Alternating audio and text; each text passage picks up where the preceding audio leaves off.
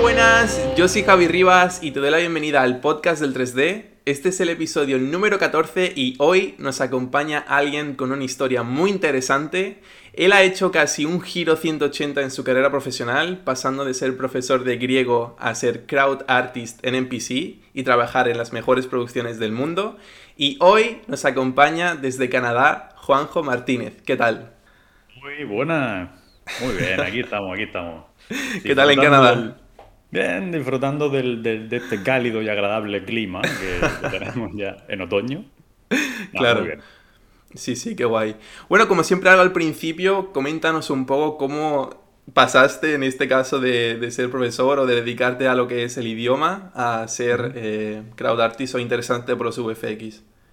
Sí, creo que eso necesita un contexto, porque decir profesor de griego te imaginas ahí, a un, yo sé, un catedrático con su maletín en clase. Pero, a ver, todo tiene una explicación. Eh, a mí desde siempre me ha gustado el, tema este. Y el germen de los VFX empezó cuando yo tenía 10 años, que fui al cine a ver Star Wars, el episodio 3, La venganza de los Sith. La mejor película, para mí. Sin duda. Y pues yo salí del cine, salí flipando y dije, y me ha gustado esto, yo quiero dedicarme a eso algún día. Y por aquel entonces, pues los recursos que había tampoco eran tantos. Eh, los tutoriales de Video Copilot, algo de After Effects y, poco más. Y eh, a eso me dedicaba. Hacía vídeos con mis amigos, le ponía alguna explosión, alguna cosa así súper cutre por encima. Pero pues, luego, conforme fueron pasando los años, lo fui dejando más como un hobby. Y al cumplir los 18 me fui de voluntario a Grecia y a Chipre, que allí fue donde aprendí el idioma. Vale. Y luego al volver estudié teleco y, bueno, un grado superior de teleco informática. Estuve a punto, a punto, a punto de entrar en comunicación audiovisual. Uy. Pero lo veía demasiado teórico, mucho periodismo y dije, no, me, no, me, llama. Y eso, estudié teleco informática eso me llevó a trabajar en televisión. Tuve de cámara y de editor de vídeo durante un par de años. Y ya el trabajo de la tele a mí se me quedaba pequeño. Eso no. Era muy monótono y yo necesitaba algo más. Y pues así fue como acabé derivando en el griego. Me hice autónomo. Bueno, cuando volví de, de Grecia, empecé a subir vídeos en mi canal de YouTube explicando cosas de griego y eso vi que cada vez tenía más audiencia, que subían los suscriptores, que me pedían cursos más formales y entonces dije, bueno, venga, vale, si, si queréis. Si me lo pues pedía, yo lo doy, ¿no? Claro, ¿cómo voy a decir que no? Y me, creé yo mismo una página eh, con su sistema de pago, PayPal y todo esto. Y ese ha sido mi trabajo durante los últimos tres años y medio. El estar dando clases de griego con cursos grabados y eso con, con mi página. ¿Y cómo surge otra vez lo de VFX? Pues hace un par de años así me vino una crisis vocacional que creo que, a todos, viene, tarde o temprano. Y hablando con mi mujer, yo le dije, bueno, ella me preguntó que qué era lo que yo quería hacer exactamente, mi, ambición en la vida. Y yo, pues, tirando alto, le dije, pues, trabajar en Disney o trabajar en Pisa y dedicarme a los efectos visuales, que era lo que desde pequeño me había gustado. Claro. Y pues ella fue la que me dio el empujón y me dijo, bueno, pues si quieres dedicarte a eso, para sentirte tú satisfecho y sentirte bien contigo mismo, pues tírale. Eh, búscate algún curso o algo, estudia y, y a ver si lo consigues. Claro. Y, y eso hice, me puse a buscar información, porque me actualicé porque lo, ah. último, lo último que, sabía era After Effects y ya está, ¿no? Claro, algo de 3ds más había hecho y algo de Blender por encima, pero no, no sabía cómo estaba ahora mismo la, la, situación. Y vi que los dos programas punteros eran Nuke y Houdini, porque yo me quería enfocar más en la parte de efectos, en la última parte, ¿no? Efecto y composición, no tanto en, en el modelado y eso. Y vi que Houdini y New, que eran los que más llamaban, los que más estaban pidiendo ahora. Me compré un curso en Planeta CG de Miguel Ángel Arriba, una introducción a, a Houdini. Y otro de Nuke en Udemy, en la página esta de Udemy, curso de top. Y con Nuke, pues, como ya tenía la experiencia de After Effects, fue bastante fácil. Sí. La verdad es que la, composición, pues, no es que sea un experto, pero me defiendo bastante bien. Pero me parecía demasiado, no sé, mucha capa. Una y otra y otra y otra. Y dije, no, esto no, no, no, no me llama. Y con el curso de Miguel Ángel me, me piqué a Houdini. Al principio no. Está, La como la primera ahora- vista, ¿no? Ahora lo comparo y digo, yo en ese momento no tenía ni idea de lo que estaba haciendo. Yo iba siguiendo pasos y eso. Y Miguel Ángel, eh, no sé si has tratado con él o si lo conoce o algo, Sí, lo conozco, sí. es muy técnico, ¿no? Y él, pues casi siempre introduce código o menciona cosas técnicas y eso a mí me llamó. Y Claro, de tu faceta de Teleco, por ejemplo. Claro, yo lo, lo tenía ahí, la, el, el gen lo tenía dentro y estuve probando de todo eh, dentro de Houdini, de, de simulaciones de fluidos, de telas, de fuego, explosiones, lo típico, ¿no? Y cuando llegué a la parte de los crowd, vi que era algo que, que casi nadie conocía, que era Sí, una, una disciplina que estaba ahí, pero que no había recursos, no, no estaba explotada y dije, pues ¿sabes qué? Ya hay mucha gente que hace explosiones, ya hay mucha gente que hace demoliciones, voy a tirar por aquí, a ver lo que pasa. Y Miguel Ángel me aconsejó y me dijo, esto es un buen camino, vas a tener trabajo. Y le hice caso y, y aquí Y estoy. mira dónde estás ahora, ya ves. ¿Y Sí. por qué fue... ¿Por qué decidiste formarte tú solo y no, yo que sé, apuntarte a una escuela típica de estas que hay en España o cosas así? Pues dos razones.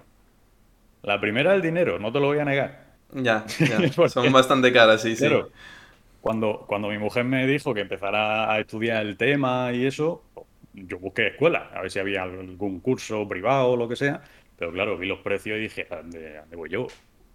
Meter ahora, me voy a endeudar. A hipotecar, ahí está. Claro, para formarme con algo que puedo hacer con tutoriales, que aquí ya hay diversidad de opiniones, ¿no? Habrá Sí, sí, alguien sí. que piense que, que la escuela es mejor y para algunas personas sí, pero yo desde pequeño, desde que empecé con After Effects, yo siempre he estado aprendiendo solo, a base de tutoriales, de estar Claro. tomándome mi apunte y probando cosas.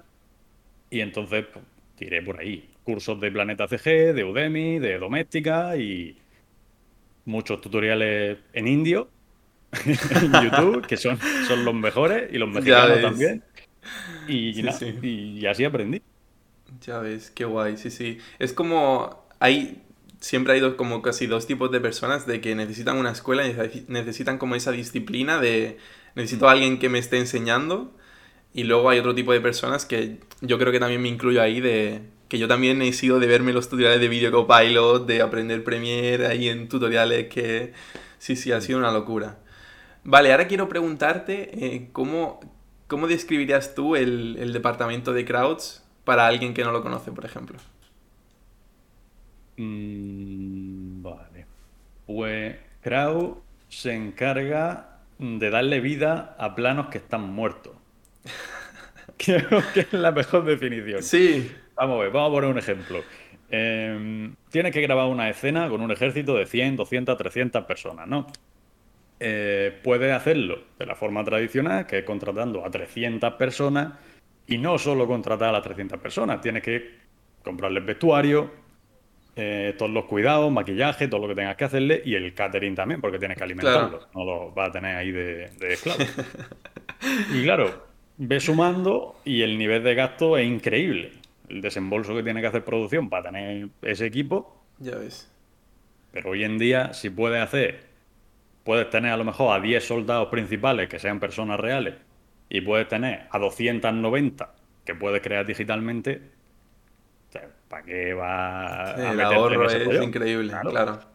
Y bueno, no solo con, con el tema ese, también eh, ahora con la pandemia y eso, en el tiempo de la- del confinamiento, las calles estaban vacías, ahora los campos de fútbol no sé cómo estarán ahora, pero vamos, que también tienen su límite de aforo y eso. Si quieres grabar una escena que de por sí no tiene gente, pero quieres poblarla, ahí es donde los de Crowd pues hacemos nuestras cosas. Sí, sí. sí, la verdad, yo te voy a ser sincero, yo creo que el, la cosa de Houdini de, de agentes de crowds no la he tocado en mi vida, así que no tengo ni idea. Mm. plan, sé más o menos, por así decirlo, por encima, pero es lo que tú decías antes, que es como un departamento que no es tan conocido como eh, RBD o cosas así. Mm. Entonces... Sí, pero no, no- no entiendo por qué. A ver, yo eh, sí entiendo que tú ves una explosión, ves un fuego, ves Claro, un océano y dices, pues me llama mucho la atención. Y ves a los personajes, los monigotes, con su esqueleto de, de palo y, y poniendo a simulaciones y dices, es un poco aburrido, la verdad. Y siéndote sincero, hacer simulaciones de crowd es aburrido. sí, ¿tú crees? Eh, es un proceso muy lento, muy... Y que ir error, al, ¿no? al- Sí, pues, sí, sí, depende cómo... Si estás en un pipeline que funciona mal, pues son problemas todos. Claro, Pero mm, es un trabajo muy de... Vale, tienes cinco personajes y tienes una calle, una carretera. Y tienes que poner a esos cinco personajes repartidos, poniéndole a cada uno su respectiva animación y cuidando que no se vean patrones de que dos personas se estén moviendo igual o que no parezca que están copiadas y pegadas. claro. Entonces, claro, tienes que ir a lo mejor agente por agente, personaje por personaje, mirando, vale, este ha movido la pierna derecha, este tiene que mover la izquierda. Y es un trabajo sí, que es- se lleva tiempo, se lleva tiempo. Claro, ¿tú dirías que el departamento de crowds es más técnico que artístico? Que por ejemplo, yo qué sé, eh, una explosión. Yo creo que sí, pero a la misma vez no. Porque una explosión sí que tiene la self-tool, que le das y pues te hace una explosión y ya está. Sí, Pero si de verdad quieres controlar una explosión en Houdini, tienes Claro, que tienes que tocar todo. técnica. Tienes que, sí, sí. o con código o con nodo, sí. tienes que meterte en profundidad para que la explosión gire para cierto lado, que la fuerza se la La lleve para fuerza, otro. sí. Entonces, sí que Crowd tiene su parte técnica de que no es solo poner al personaje y animarlo, sino que tienes que aplicar ese clip al personaje, cortar la animación. Si tienes, por ejemplo, una animación de 300 frames, pero los que a ti te interesan son los 100 primeros, tienes que cortar ese trozo, crear un clip nuevo, añadírselo al personaje, que no es tan artístico como el modelado o o la animación en sí, por ejemplo. Claro, entiendo. Entonces vosotros trabajáis casi de mano a mano con el equipo de animación para, por ejemplo, esto aquí no me encaja tanto o, o no, no es así. Pues creo que ahí ya depende del estudio, porque en NPC los de Crow estamos dentro de FX, somos como Claro. un... Mi compañero lo llama un hijo bastardo de FX, estamos ahí. ¿En serio? Bien.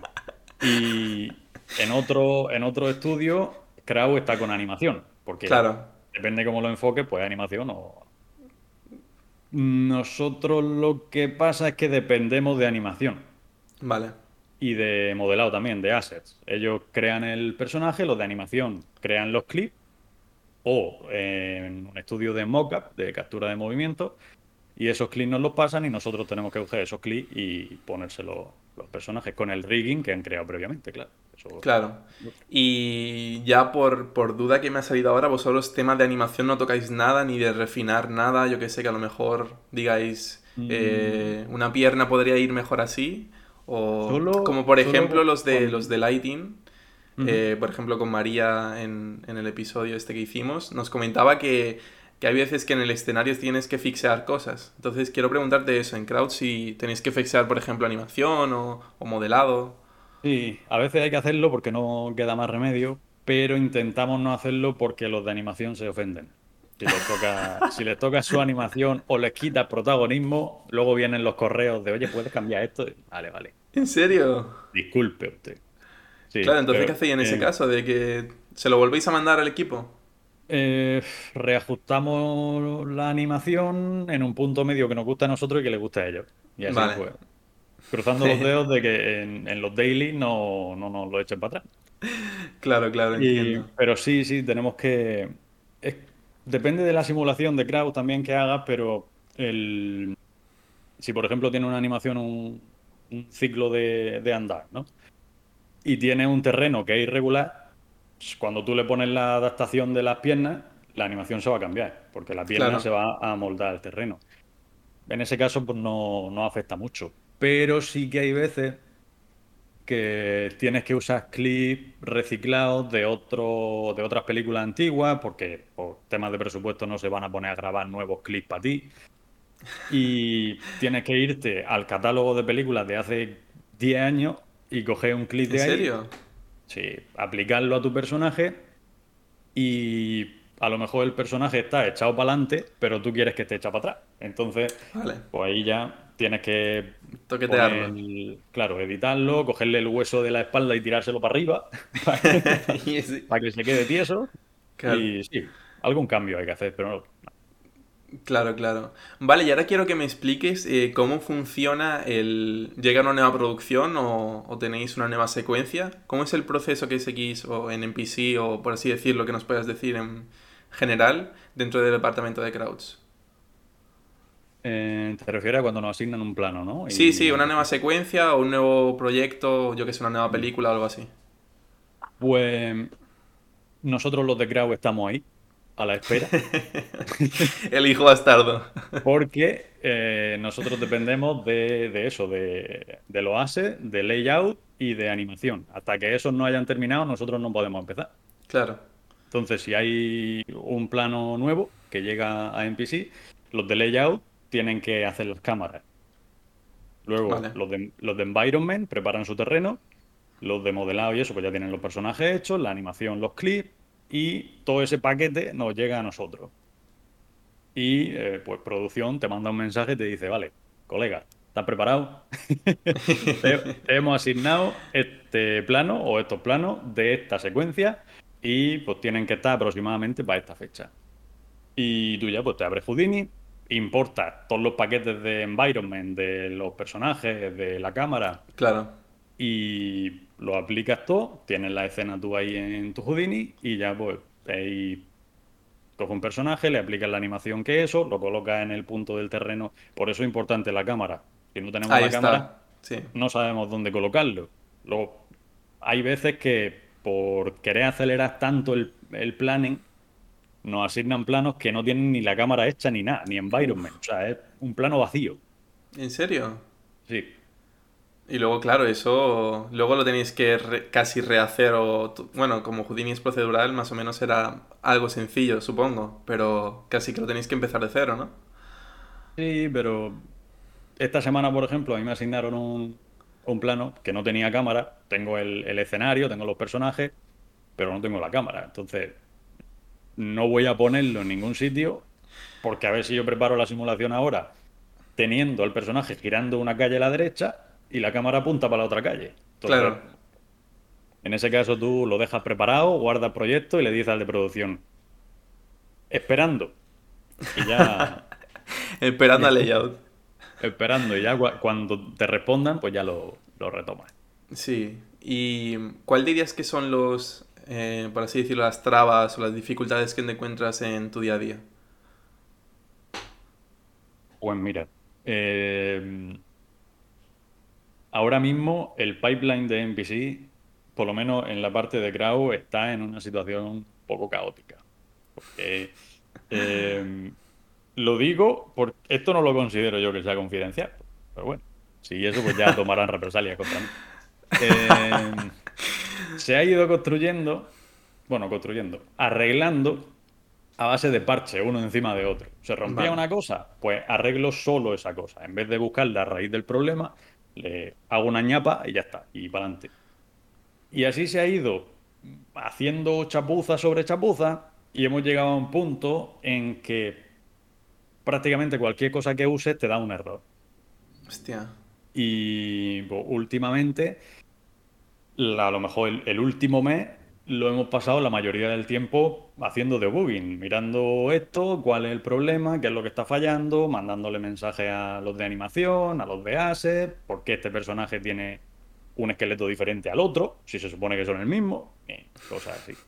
Claro, pero, pero en, tema pipeline que tú dices, eh, ¿qué pasa? ¿Que trabajáis con herramientas propietarias o, Claro, explica eso un poco si, si puedes. En plan, ¿por qué no utilizando Houdini nativo?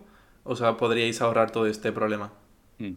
El, usamos Houdini Sí. y eh, la versión, el Crowd usamos la versión más reciente, 18.5, pero eh, también se usan programas y y herramientas de estas de, para facilitarte el trabajo, ¿no? Sí. De importar personajes y eso. El tema es que esas herramientas se hicieron hace mucho tiempo, Claro. con versiones de Houdini antiguas. Entonces, conforme van actualizando los programas, las herramientas también deberían actualizarlas, pero no lo, no se ve que no hay nadie haciéndolo Claro. y pues, se van desactualizando. Y en cuanto al comportamiento de los crowd, uno cuando está aprendiendo crowd por su cuenta en su casa, eh, usa ciertos nodos, usa pues, el, el nodo agent, el crowdsource y pues, te hace una simulación, una .NET y ya está. Y Sí. te hace tú lo que tengas que hacer. Pero en NPC eh, han desarrollado sus propios nodos para facilitarte el trabajo, ¿no? En Sí. vez de crearte una simulación y dibujas curvas y todo el follón este, pues a lo mejor con un solo nodo te lo, haces del haces tirón. todo. Sí. Pero claro, esas herramientas también se hicieron hace mucho tiempo. Y no Entiendo, sabemos quién la hizo. cambiado que flipas. Sí, sí. No sabemos quién la hizo, entonces tampoco podemos escribirle y decirle, oye, que, que me explica esto". Arréglame esto, ¿no?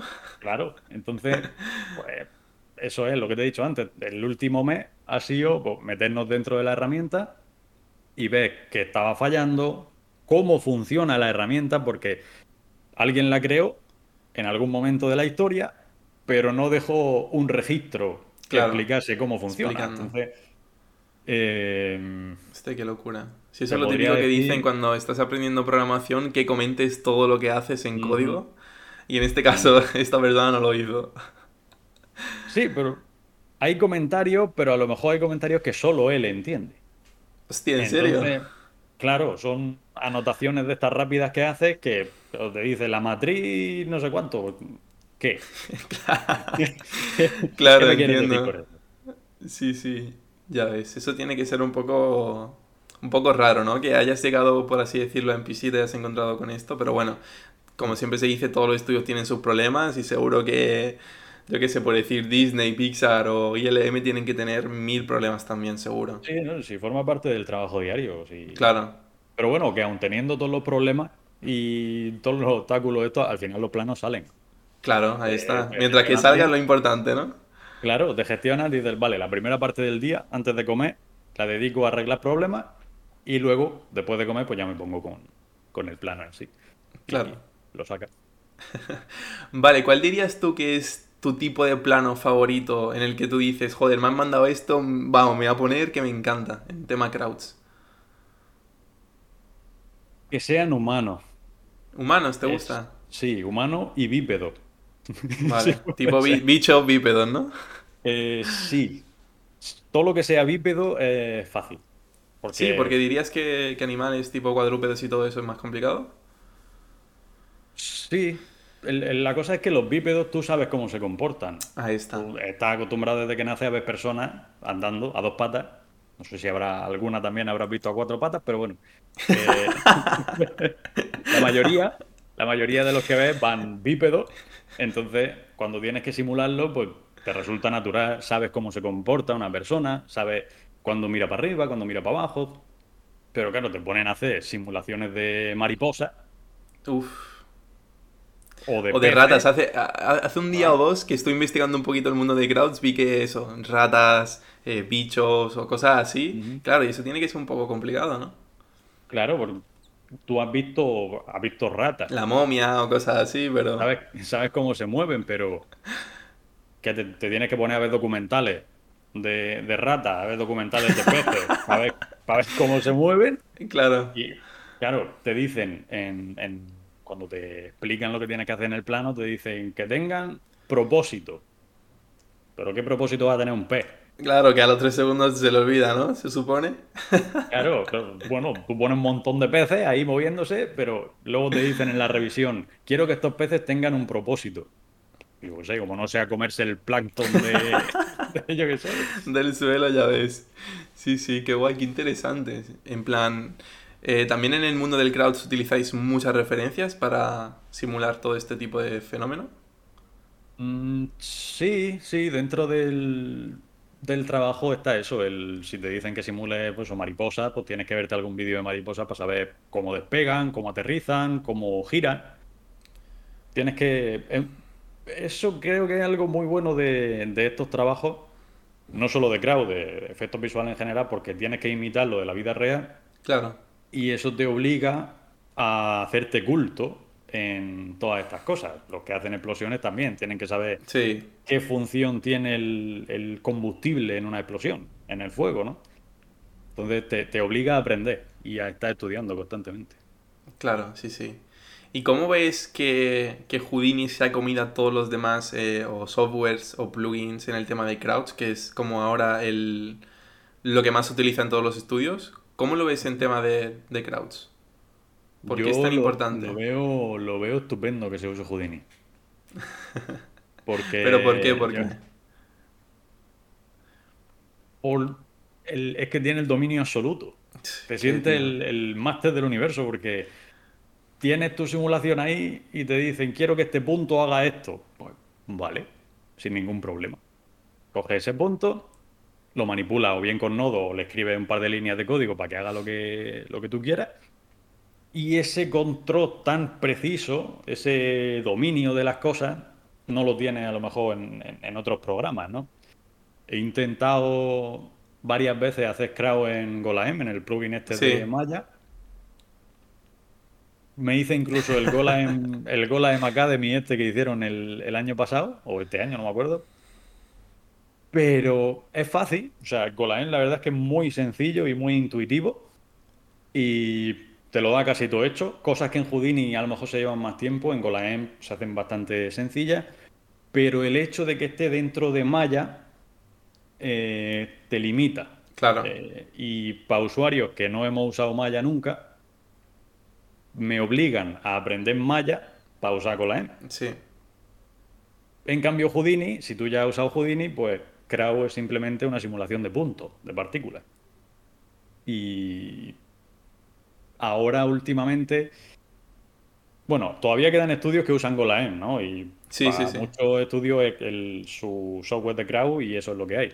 Pero últimamente nos están llegando noticias de muchos estudios que están moviéndose a Houdini.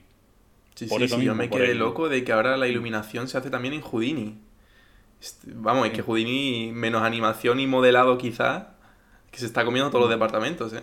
Bueno, en, en animación, en la versión esta 18.5, la última que sacaron, añadieron un sistema de herramientas que se llama KineFX, KineFX, Sí. que con eso puede hacer animación también. Y puede hacer rigging y puede controlarlo tú. Sí, O sea, sí. yo creo que a lo mejor es deseo mío, pero Houdini va a ser la... Vamos, va El a ser estándar. el- Sí. Yo creo que en sí, algún totalmente. momento.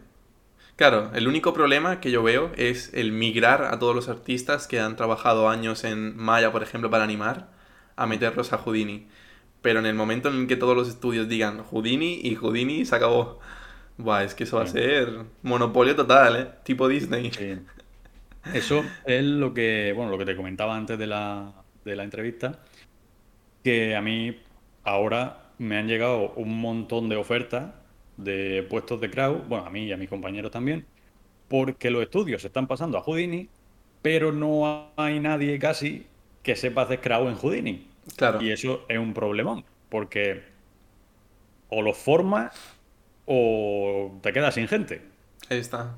Entonces, ahora mismo aprender Crow y concretamente aprenderlo dentro de Houdini, de aquí a los próximos años te va a abrir un montonazo de puertas.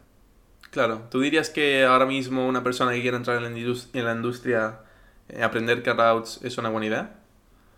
Sí. Sí, porque por eso, porque se están pasando ahora a Crow en Houdini. Sí. Los que, se- los que sepan usar Golaem y eso, pues la base es la misma, ¿no? En- Claro. En Crow. Pero si sabes usar Houdini, va a tener un montón de puntos extra para que te contraten en esos estudios. Sí. Sí, sí, Ahora, en, vamos, por lo que yo he visto en NPC ahora, en nuestro equipo de crowd somos seis, creo, seis nada más, seis o siete, no me acuerdo cuál.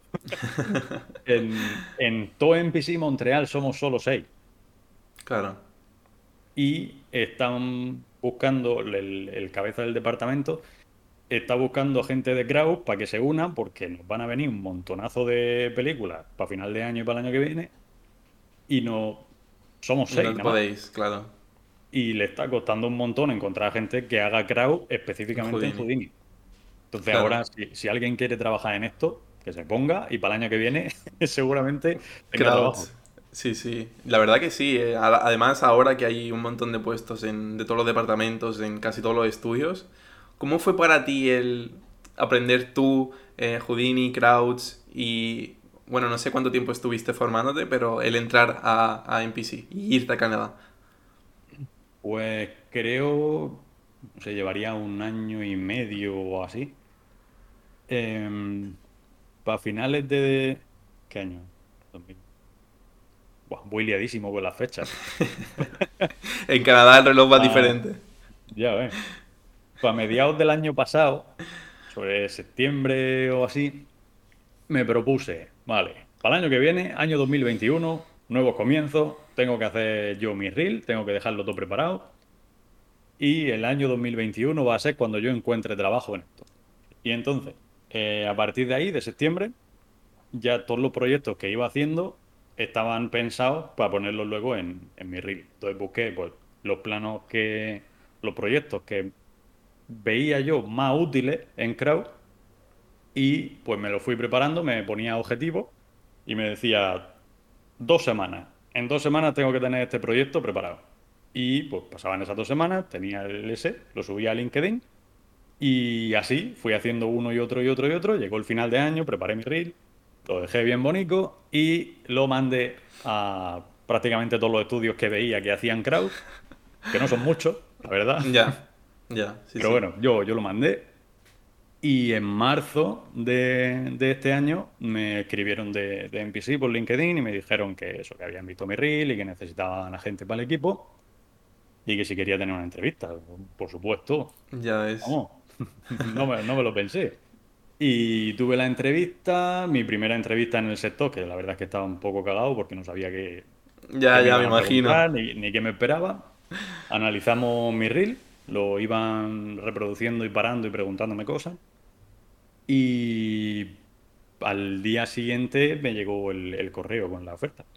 Y ya pues, a partir de ahí todo el follón del papeleo y eso. Y en mayo, a finales de mayo, fue cuando llegué aquí. Claro, todo lo que es el papeleo te duró dos meses. Abril y, mayo, por así decirlo. Eh, sí. Wow, dos meses, tío. Pero dos meses es que tú ya... Sí, poco. Dos meses es poco.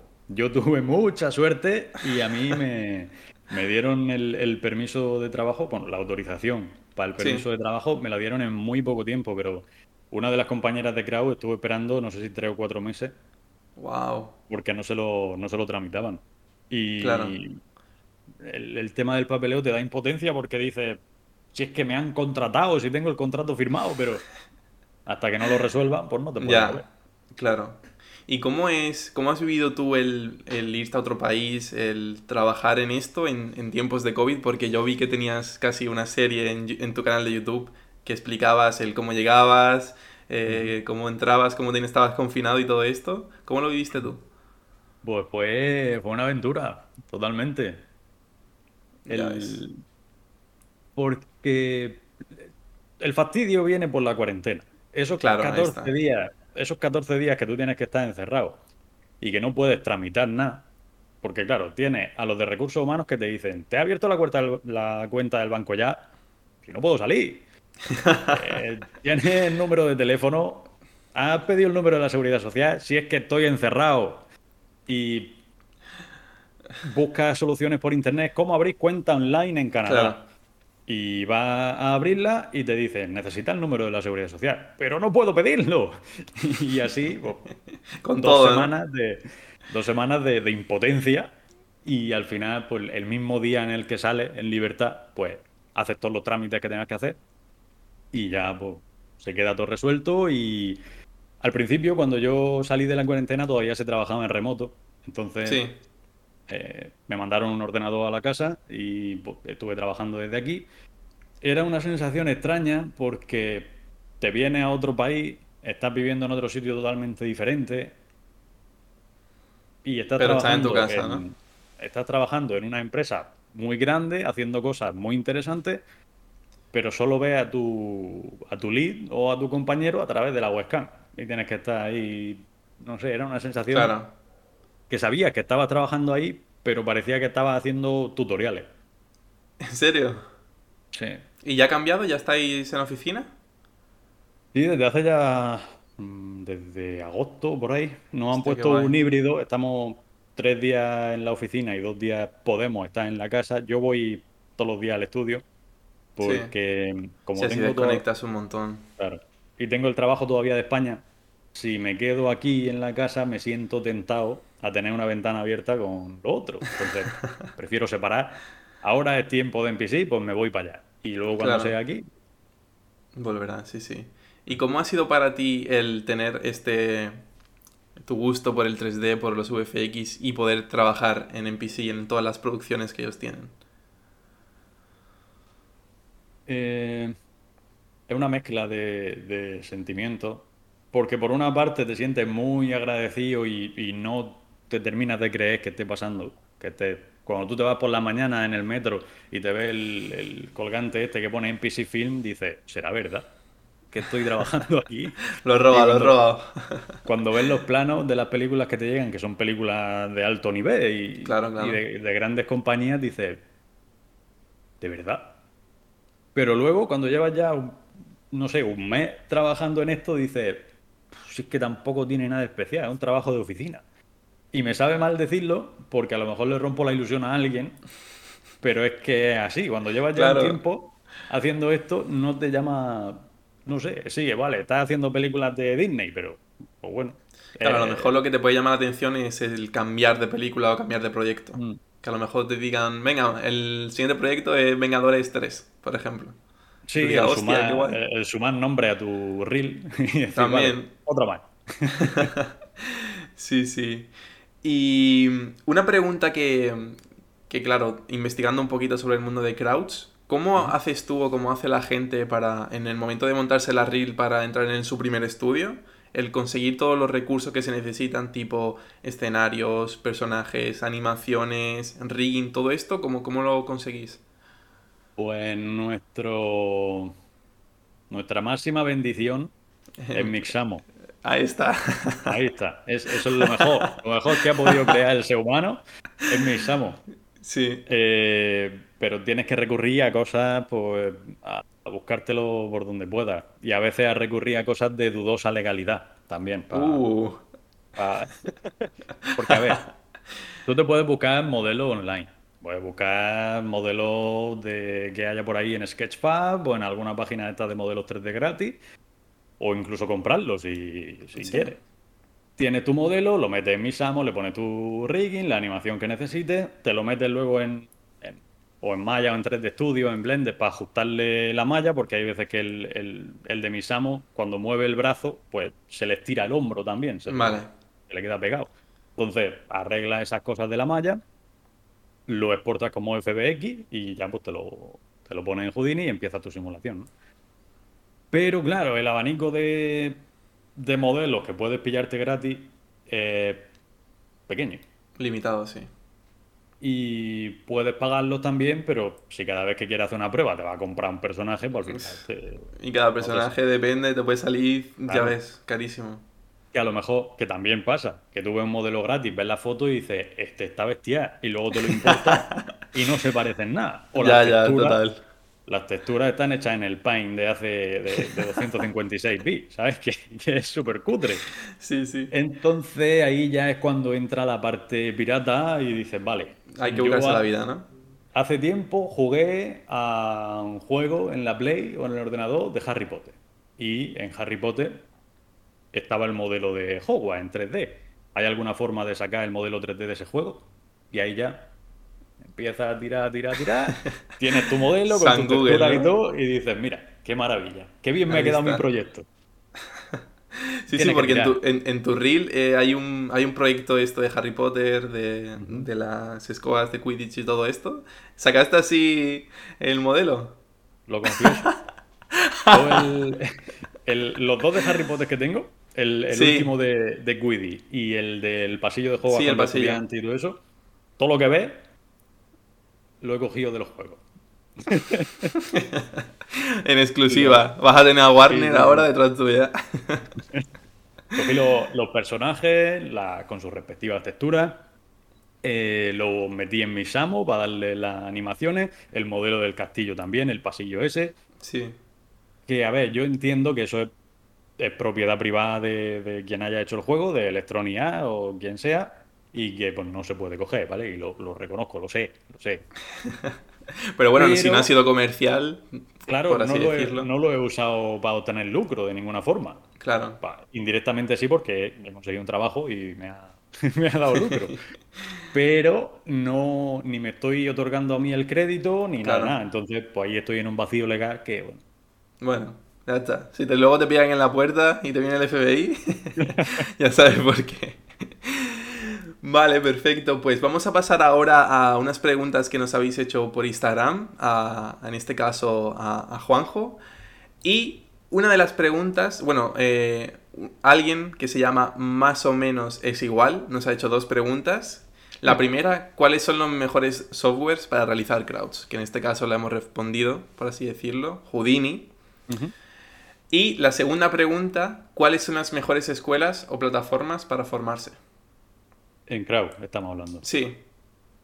Pues de escuela no te sabría decir porque no he ido a ninguna. Sí es cierto que tengo algunos mensajes de alumnos de escuela que me dicen que están empezando un tema de crowd, pero no es una formación muy específica, ¿no? Me imagino que se verá por encima y eso. Claro. Los cursos, cursos de crowd. Eh, para quien quiera meterse en esto, están el Patreon de Miguel Ángel Arriba, que tiene un montonazo de tutoriales en español súper bien explicados de crowd en Houdini. Tienes también en la página de Side Effects de la, empresa de Houdini, Tienes también unos tutoriales de Mikael Petersen, que es el, como el gurú de los crowd a nivel mundial. Y concretamente hay uno gratis que te explica todo lo básico de crowd haciendo una simulación de zombies con gorros de cumpleaños y todo eso, que está súper bien, es muy fácil de seguir. Y eh, este hombre, Mikael Petersen, tiene también en la página de CG Circuit tiene tres cursos que se llaman Crouch for Feature Film en Houdini. Ah, creo que sí, me suena. Y esos tres son de pago, son, no sé si unos 40 dólares o así. Pero esos tres también están súper bien. Y te explican todo lo que necesitas de, para empezar con Crowd. Luego ya, si, no, si nos metemos ya en la parte más específica, en los comportamientos y eso, no hay mucho. Eso ya es leerte documentación y, y probando. Claro, sí, sí. Yo me imagino que que a lo mejor alguna escuela tipo, a lo mejor allí en Canadá, los boys, que a lo mejor puedan tocar crowds, que a lo mejor sea como, vale, vamos a tener casi un mes entero crowds y vamos a ver todo crowds, porque claro, allí el nivel de la gente que, sale de los boys tiene que ser increíble. Sí, sí. Vale, eh, y la última pregunta nos la hace Álvaro López, que es, ¿los artistas de crowds también tenéis que simular ragdolls? Sí, eso es lo mejor, es la mejor parte. Sí. De, las simulaciones de, de crowd. No se suele pedir mucho, a no ser que sea una película de una batalla o de alguna colisión o algo que salga gente volando.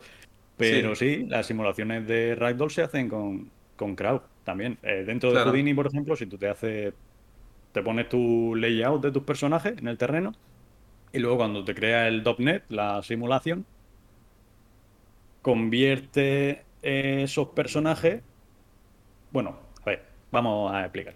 Sí, sí, explica, explica lo que es el mundo del ragdoll en... Ah, para la gente que no lo sepa. Ragdoll, ragdoll en realidad significa muñeco de trapo y es pues tú ahora mismo estás vivo, ¿no? Te mueves a voluntad propia, pero si te desmayas, pues tu cuerpo simplemente se ve afectado por la gravedad.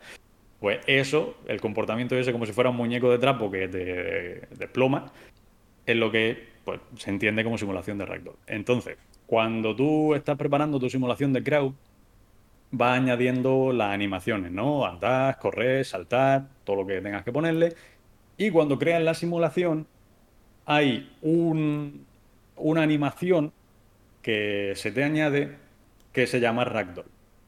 Entonces, tú puedes, eh, en cierto momento de tu simulación, hacer una transición de una animación a otra. Puede ir un, personaje andando y que de repente ¡plá! Se convierta en, en ragdoll. ¿Eso cómo se hace? Pues dentro de la .NET, de la simulación, cuando el personaje pasa de la animación de andar a la animación de ragdoll, ese personaje se convierte en un objeto rígido, en un RD. Y eh, simplemente la única, fuerza, la única fuerza que le afecta es la gravedad. Por eso pues se, cae. Eso, lo, chulo de eso es que si le pones una fuerza, un viento o cualquier tipo de fuerza, ese personaje va a salir volando con un movimiento totalmente aleatorio. Claro. Como si, como si fuera un muñeco. Y eso está muy chulo. Porque puede hacer un montón de cosas interesantes. De un atropello, por ejemplo, tiene un montón de gente y pasa un coche. Lo considera el coche como un RBD, un objeto rígido. Y que cuando colisione. O por pasa a Ragdoll. Claro. Entonces, el coche pasa y todos los personajes salen volando. Está muy bien. Sí, sí, todo este, el setup del, del rack lo se hace automático o solo tenéis que hacer como las con twist, creo que se llama en, en Houdini. Mm. ¿Eso lo tenéis que hacer vosotros eh, o es automático? Si usa el personaje default por defecto de Houdini, tienes los presets ya que puedes poner la, forma de la colisión y todo eso y te, te, lo hace rápido. Pero sí que es cierto que si usas tus propios personajes, sobre todo si son personajes con formas no normales, véase animales, criaturas y cosas así, te puede llevar mucho tiempo ponerlo bien, porque tiene el, personaje con su rig, con su esqueleto, y primero tienes que crearle eh, las formas de colisión. Si tú tienes el brazo, ¿no? Pues hace un cilindro y esta parte del brazo actuará como un objeto rígido y eso será lo que colisione si tú no le pones en la cabeza, por ejemplo, ¿no? En la cabeza puedes poner una esfera o un cubo. Si no le pones eh, un objeto rígido ahí que actúe como colisionado, cuando la cabeza choque con algo, la cabeza va a atravesar ese objeto. Porque no hay nada. Entonces tienes que estar pinchando hueso por hueso, poniéndole su forma de colisión.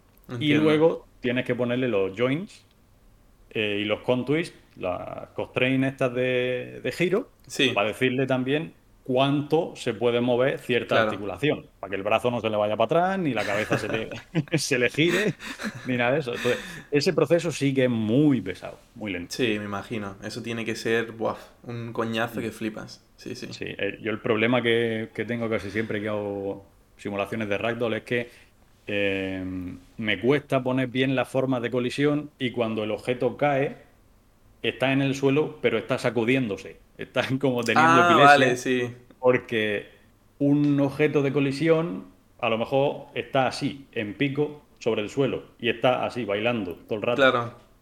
Y es desesperante a veces. Pero el resultado está bien. Claro, lo que importa es el resultado, ¿no? Mm. Muy bien, muy bien. Vale, pues vamos a pasar ya a analizar. En este caso vamos a analizar eh, la reel con la que entró Juanjo en PC y la que tiene actualmente, que la ha cambiado. Así que podéis mandar vuestra reel si la queréis que la analicemos en el link de la descripción. Así que vamos a ello. Yo quiero que, en este caso nos expliques el por qué eh, decidiste hacer todos estos planos y, por ejemplo, este breakdown, porque dijiste, vale, voy a intentar añadir esto porque lo veo interesante. Vale, pues este primer plano eh, de la batalla, esta tipo Señor del Anillo, me vino cuando me vi las dos torres. Ah. la, batalla del abismo de Helm y dije, vamos a intentar hacer algo así. Porque cuando uno piensa en Kraut, dice, pues, una batalla grande. Claro, ahí está. piensa en el Señor del Anillo. Yo, vamos, es que además tenía algo apuntado de expliques algo de, de una batalla del Señor de los Anillos o algo así, ¿sabes? Sí, pues esto es parecido. Bueno, parecido a pequeña escala. Sí. Sin pretensiones. Eh, pues aquí lo que quería yo representar era eh, especialmente las transiciones entre una animación y otra, lo que hemos estado hablando antes. Sí. Y aquí la hice por proximidad. Cuando, bueno, estas son las diferentes animaciones, ¿no? Pasan de estar corriendo a girarse y atacar. Sí. Y en el tema de eh, los colores es como otro estado, ¿no? De lo que es el agente. Sí, cada color es una animación o un estado y cuando cambian de color es porque han cambiado de animación. Claro. Entonces aquí lo que hice fue, por proximidad, decirle cuando estén a menos de, no me acuerdo cuánto sería, a lo mejor 5 metros o así, los que estén aquí cambian de animación al giro con la espada. Y luego, una vez que ya estaban, que ya habían reproducido esa animación, cambiamos a una animación de combate. Vale. Y ahora ya, esto ya entramos aquí en el mundo del, del randomizado.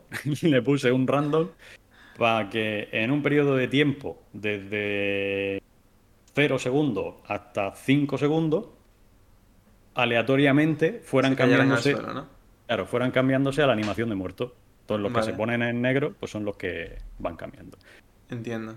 No es 100% preciso, porque esto está hecho aleatorio y si haces zoom a la escena, si la tuviera, eh, se vería que ni se están golpeando ni se están nada de nada. O sea, esto es un... ¿Y eso lo tenéis que tener en cuenta cuando hacéis crowds el que interactúen entre sí? Depende, es que este plano era también... Era novato, o sea, tampoco tenía Claro, claro. mucha experiencia. Pero en la mayoría de escenas de batalla de estas, esto mismo que, que yo he hecho aquí, por ejemplo, el, el hacerlo todo así a lo bruto, aleatorio, lo haría para escenas de fondo. Claro. Y para la escena más cercana, las batallas te las coreografían y te las pasan en mockup, en captura de movimiento. Ah, vale. Vale, vale. Entonces ahí no tienes que estar tú cal-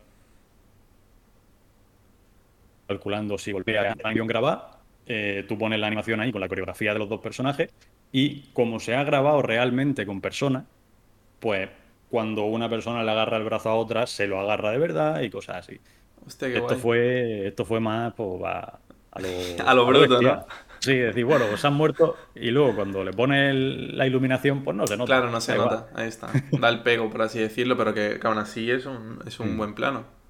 Sí, este me ha, me ha dado el trabajo y. Sí, y tú dirías he- que ese ha sido el, el que te ha dado el curro. No sé si específicamente ese, pero estaba dentro del reel que me dio trabajo. Entonces Claro. lo, lo considero bueno y lo he puesto en mi reel nuevo también. Sí, sí. Qué guay. Vale. Este eh, lo Aquí puse. cuadrúpedos. Sí, lo puse por eso mismo, porque para mostrar que también habéis, que también sabía hacer otras cosas que no fueran solo personas corriendo, o sea, Claro. animales. Y este plano está muy, me gusta mucho visualmente, es muy satisfying el verlo así con el sol y eso muy relajante. Sí, y además con el, con el, con el Dust y todo esto que le Mm. añadiste. Qué guay. Sí, Sí, además, claro, al aplicar en NPC que, que hicieron el Rey León y todo esto, a lo mejor viendo esto dijeron, wow, nos interesa, esa, ¿sabes? es- esa era mi intención. Yo puse este plano Para en- al principio, al principio iba a hacer caballos corriendo por la, por la orilla de la playa, para que salpicara el agua y eso. Pero no encontraba ningún modelo de caballo decente y que tuviera Claro. una animación de caballo, porque en mi Samo no puedes poner cuadrúpedo. Y entonces luego pasé a elefante y dije, bueno, pues pongo una, un grupo de elefantes así en mitad de la, de la selva, de la sabana, de la sabana, ¿no? Sí, no sé dónde vivan los elefantes. Y encontré modelos de elefantes, pero eran muy low poly, muy de videojuego antiguo. sí. Y ya de rebote me encontré a los ciervos estos y dije, bueno, venga, vamos a poner ciervos. Y No, sí, sí, la verdad que te quedó un, un planazo. Sí, sí. el siguiente, este, a ver, reconozco, buah, espérate que se me ha ido esto. Reconozco que es, es cutrecillo. ¿Por Pero qué? hay- porque el, el mapa se ve también muy. Las texturas son muy planas, los objetos son muy poligonales, muy rectos los ladrillos. El fuego tampoco me salió muy bien. por- tampoco soy yo aquí un maestro del pyro. Es la, la esfera esta aquí súper Sí. marcada.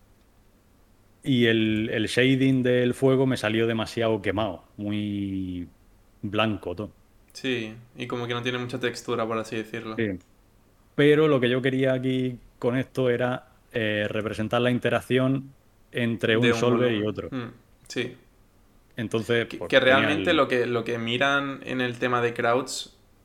Eh, creo que esto lo hablamos con, con, con Javier, que tiene que ser bonito para primero pasar el filtro del recruiter y cosas así que a lo mejor tú puedes decir que no son tan bonitas, esto como que pasa el filtro del- de lo que es el supervisor que va a ver tu reel.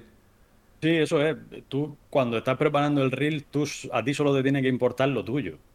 Ahí. Porque si me tienen que valorar la iluminación y el este, pues obviamente me van a decir que no. Pero tú estás haciendo crowd, entonces lo único que te interesa es el comportamiento de los crowd. Sí, sí, totalmente. Que fue lo que, lo que hice aquí. El- puse un, un pyro, un fuego así golpeando, una simulación de tela también, y una transición de estás corriendo a estás muerto. No son ragdoll, es animación de muerto, Sí. pero bueno, eh, está bien. y este para mí Aquí el- tenemos el famoso plano. Sí, sí, sí. El mejor que he hecho, es el que más me gusta, la verdad. Sí. Sí. ¿Y por qué lo pusiste el último? Por eso mismo, para que se quedaran con buen sabor de boca. Ah, vale. Para que entiendo. terminase el- la estructura normal, pues el primero, Sí, el sí, que la más verdad eso, que este plano está muy guay, tío. luego dos o tres que sean más normalillos y luego el último, que es el que te da la sensación de ahí con el viento, la niebla y eso, que está súper bien. Sí, sí, la verdad que este cuando yo lo vi dije... Además tienes Velum, tienes... Mm. Sí, sí, tienes casi de todo. Claro, entonces el, el objetivo de poner este plano era ese, el poner un estadio, que es algo muy, Muy común, sí. muy solicitado dentro de los crowd, el que te pidan llenar un estadio de gente, y luego la simulación de telas también, que pues, siempre está bien. Si hay que elegir sí. un, un departamento que sea complementario a crowd, es cloth, eh, son las simulaciones de telas, porque normalmente, como tengo puesto aquí, cuando tú haces crowd, pues pueden llevar banderas, pueden Sí. llevar pancartas, entonces te conviene también saber cómo fusionarlos los dos. Claro. Sí, sí, totalmente. Y Qué ya guay, está. guay. Ese fue un reel de un minuto, un minuto 04, que fue el que me, me dio el trabajo que tengo ahora en NPC. Sí, un año, un año y medio para, para esta reel que te consiguió un curro. ¿Cuál dirías tú que, o a lo mejor en la entrevista esta que, que comentabas que analizaban lo que es tu reel, con cuál a lo mejor pensaste tú o dijiste, vale, con este plano y con el que se han quedado? Em, creo que el de los ciervos. Sí, Creo que sí. que claro, en PC, ciervos, yo creo que, yo creo que, que lo hiciste muy bien en ese sentido de estudiar, por así decirlo, el, em, el estudio y decir, vale, esta Mm. gente hace muchos animales, muchos cuadrúpedos y sí, Creo que fue ese porque el primero lo vieron y me preguntaron que si había... ¿Qué me preguntaron? Que si había hecho que el pie se pegara al suelo en el terreno. vale. Le, le dije que sí. Y los demás pasaron de largo. El de Quidditch, que a mí era el, que- el que más me gustaba, no me dijeron nada. ¿En serio? No me dijeron nada. Pero eh, las preguntas que me hicieron fueron con el de ciervo. Que si había usado locomotion, que si había hecho que lo- los ciervos se moviesen para los lados o solo en línea recta. Entonces, creo que en base a las respuestas que di ahí, fue por lo que vieron que podía estar en el trabajo. Claro, sí, sí, totalmente. Vale, pues ahora pasamos a lo que es tu nueva reel y, y vemos a ver cómo es el... La Porque has hecho los diferentes cambios y, y a lo mejor qué podrías mejorar de la que tenías anteriormente. Vale. Este, el nuevo reel que he subido, eh, ha tenido diversidad de opiniones. Sí, Sí. ¿en el mundo ¿Por de, de Kraus o, o cuál? Eh, no, en el mundo de, de los De la en general, sí, porque eh, decidí enfocarlo de una forma que no es la tradicional de un reel. Normalmente ves planos, la parte agradable de los planos, el resultado final, el render, un breakdown ahí con la malla en gris, pero eh, yo decidí grabar la pantalla de Houdini enseñando cómo hacía el trabajo. Entonces, Claro. a algunos eso le ha chirriado y han dicho, no lo veo muy artístico, no me gusta, pero a otros le ha encantado porque le enseña cómo haces tu trabajo. Entonces, hay diversidad de opiniones, pero eh, sin caer en la prepotencia, este nuevo reel me ha llevado a cinco opciones de trabajo. Entonces, Que funciona, ¿eh? entonces ya está, Claro. los números hablan por sí solos.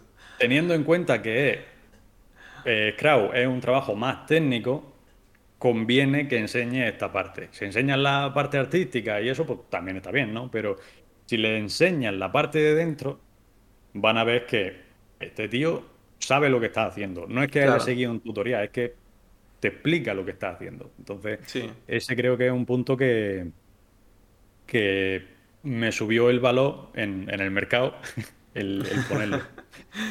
sí, sí, vale, pues vamos a ver. Sí, si quieres darle a play. Otro, otro detalle también aquí al principio del reel, en la anterior yo había puesto Junior. ah, vale, vale. Y eso me costó una opción de trabajo. ¿En serio? Sí, en. ¿Dónde fue? En Animal Logic, en Australia. Eh, un, un conocido me recomendó allí para un puesto de crowd y al ver el reel y ver que ponía junior, me dijeron que en este momento no estaban buscando gente junior. Es cierto que yo era junior porque no había trabajado nunca en, un estudio ni nada. Pero si no hubiera puesto junior, a lo mejor habría tenido alguna opción. Una entrevista, sí. Y entonces a partir de ahí dije, vale, pues para la próxima lo quito. Y además que a nivel de rango se podría considerar que soy junior, porque no tengo ni un año todavía de experiencia. Pero yo dije, mira, ¿sabes qué? Paso. Ahí está, ahí está. no lo voy a poner. Bueno. Vale. Ahí estamos. Buah, este es un planazo. Sí. Además que, que, lo hiciste todo tú, ¿no? Menos el modelado. Eh, sí, lo que es la... Es que te queda increíble.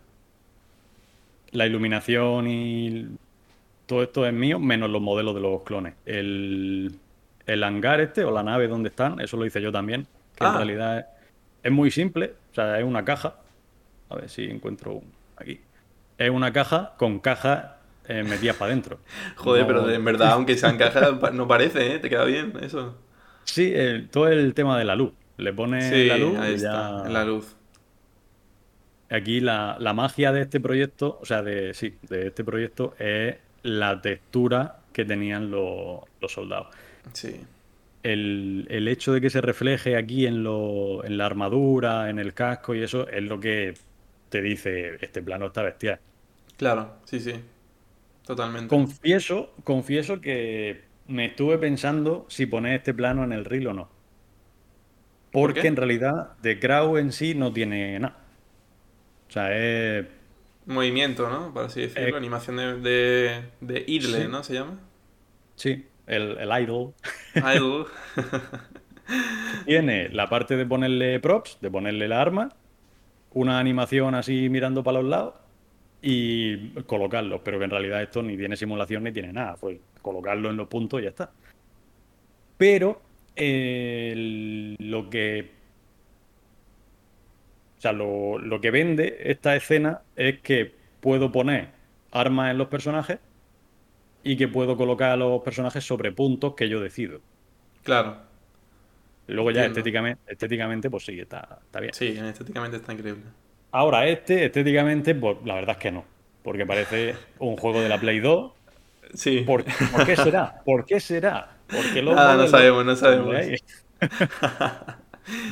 sí, Pero bueno, este también me llevó su, su trabajo y aquí el, lo que yo quería enseñar es que podía hacer una simulación de vida real, de gente estudiando, andando por los pasillos, hablando, de, tranqui ahí en el césped. y esto de, de la esfera roja y verde es lo de apoyar el pie en el suelo. Vale, entiendo. Le dice a Houdini dónde está la rodilla, dónde está el tobillo y todo esto, y él, en función de dónde esté el suelo, te pega el pie al suelo para que no patine. Ah, vale, vale, vale hay algunas animaciones que el pie se desliza, entonces... Sí, por la velocidad y todo mm, esto, ¿no? No te da la sensación de que el personaje esté pisando el, terreno. Claro. Y esto tuvo que tener muchísimo curro, ¿no? En plan, muchas animaciones, muchos personajes. Sí, sí, fue una locura. Aquí, al, no sé si lo se puede ver cuando... Aquí, todo el árbol de nodo, este que hay aquí, a la derecha. Sí. Eran todos los personajes, cada uno con su corbata, su camisa, todas las variaciones, todas las variaciones de uniforme. Y fue pesado. Mucho misamo también, descargar, descargar, descargar. Y, sincronizando las animaciones. Hay aquí una que. Al principio. Cuando este muchacho de aquí saluda. Sí, saluda. Este, que eso creo que también es un punto a favor de ese plano. El claro, porque añades como variedad por así decirlo. Estos corriendo por ahí detrás. Este plano es el que el lead de ILM, que con el que estoy de conversaciones ahora, conversaciones sin ningún, sin ninguna intención, ¿vale?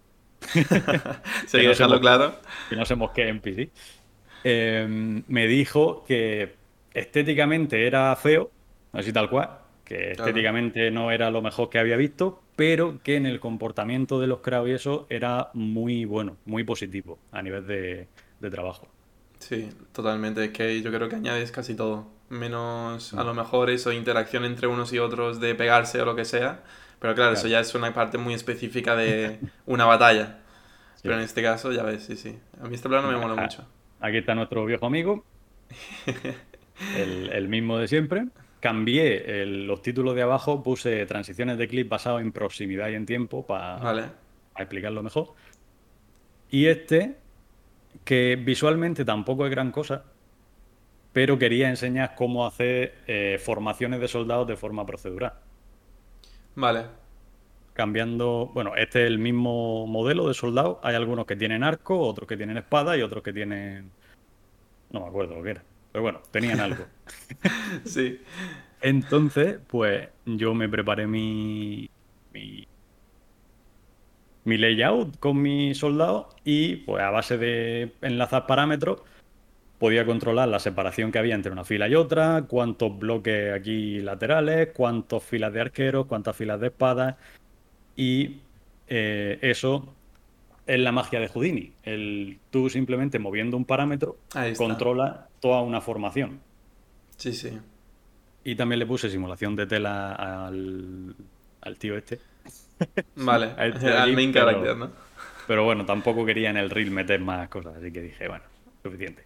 Sí. Y ya, por último, el de... El, el famoso. El, Quidditch, sí. Este, pues, lo mismo de antes. Simulaciones de tela, crowd en estadio y ya está.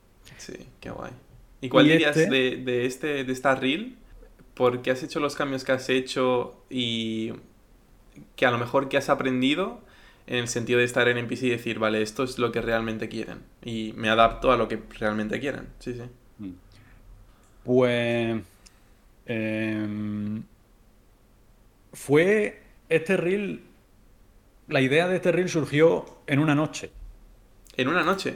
Sí, sí, siendo ¿En Serio? Porque yo veía que el, mío se estaba quedando ya desfasado, que eso del junior yo quería quitarlo ya, quería deshacerme de eso. Y pensé, bueno, a ver, ¿cómo puedo hacer un reel sin tener un ordenador? Sin tener un ordenador. Claro, porque yo estoy usando un portátil para conectarme, las veces que trabajo en remoto, para conectarme al ordenador de allí, de NPC. Ah, ¿en Entonces, No uso mi ordenador, uso el, del estudio, pero conectado a través del mío. Entonces, con mi portátil yo puedo usar Houdini, puedo hacer simulaciones sencillas, pero no puedo ponerme ahora a liarme con un proyecto de crowd bestial. Entonces dije, bueno, a ver, ¿qué solución hay? Miré en mi LinkedIn, en Vimeo y en YouTube y dije, aquí están los últimos proyectos que he hecho.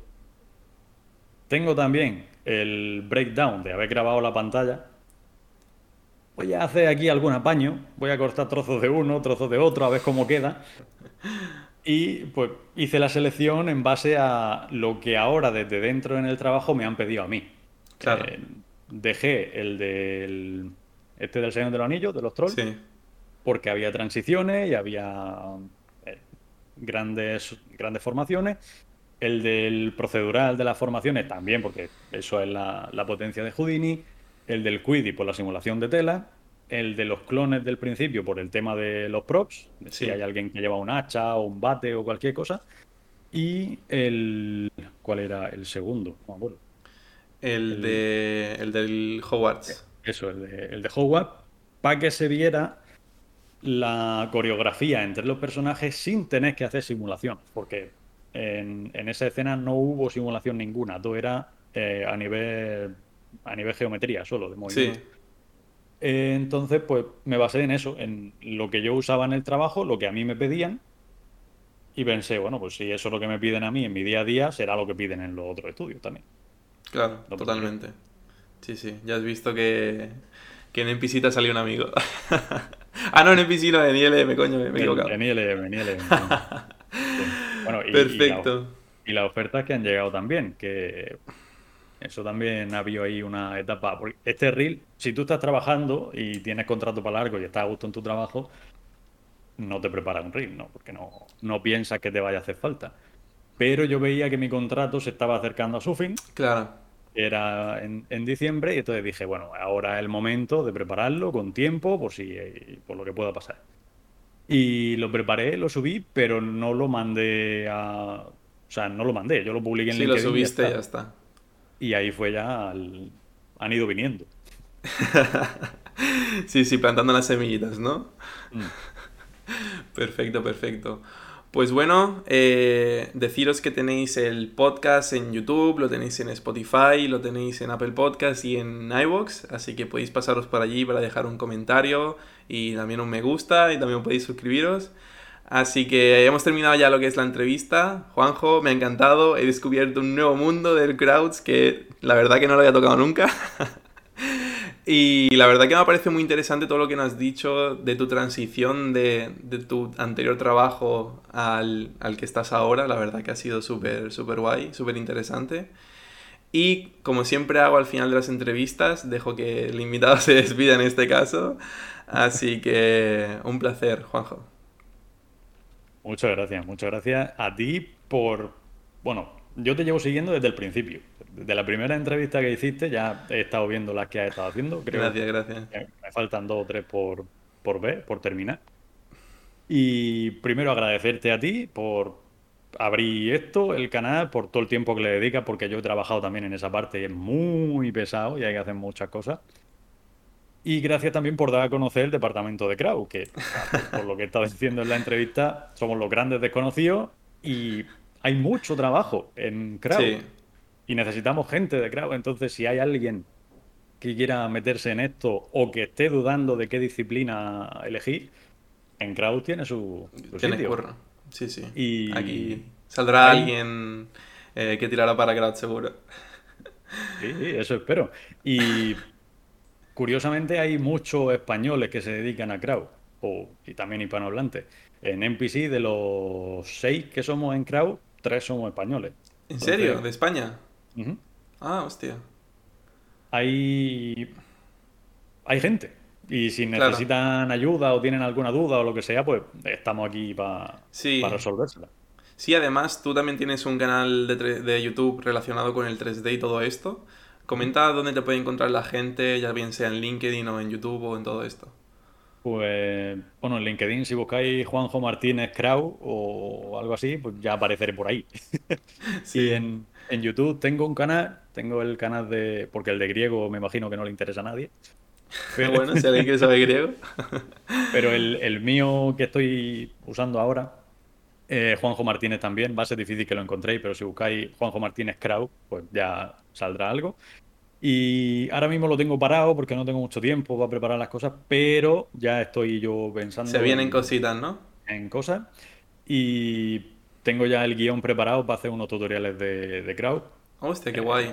de introducción, así explicado a mi manera, a lo sencillo, en español.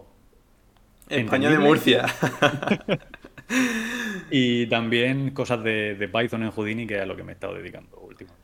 Sí, qué guay, qué guay. Pues bueno, lo dejaré todo en la descripción para que vayáis, eh, paséis por allí, os suscribáis y si estáis interesados en el mundo del crowds. Bueno, también tocas muchos temas de, de tema de aplicar en LinkedIn, de elegir tu departamento y todo esto.